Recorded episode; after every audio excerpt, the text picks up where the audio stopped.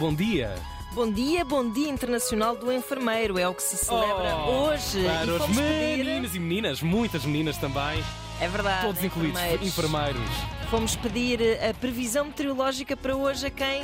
A uma enfermeira, pois com Claro. certeza. A enfermeira Carmen Ferreira, enfermeira há mais de uma década, especialista em saúde materna e obstétrica, apaixonada por bebés. Conta-nos do tempo para hoje e para este fim de semana. Como qualquer bom enfermeiro, conseguimos fazer um pouco de tudo, com poucos recursos e pessoal. E por isso, aqui estou eu. Hoje, em Portugal continental, contem com um dia de céu limpo, porque nós enfermeiros primamos pela assépsia em todos os procedimentos para diminuir o risco de infecção.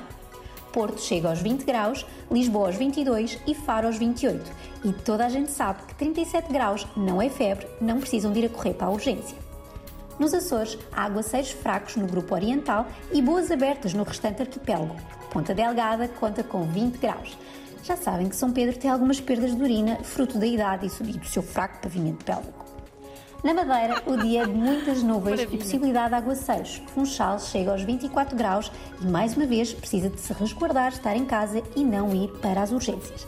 Foi um prazer celebrar este dia com os ouvintes da Antena 3, Ora. especialmente numa fase em que a enfermagem precisa de ser cada vez mais valorizada e celebrada para um futuro com mais bebés e com mais saúde, porque só os enfermeiros de saúde materna conseguirão até 2035 diminuir 67% das mortes maternas mundiais. Mas agora desculpem, vou ter que ir rapidamente porque temos mais uma greve e os utentes a chamarem por mim. Um bom dia.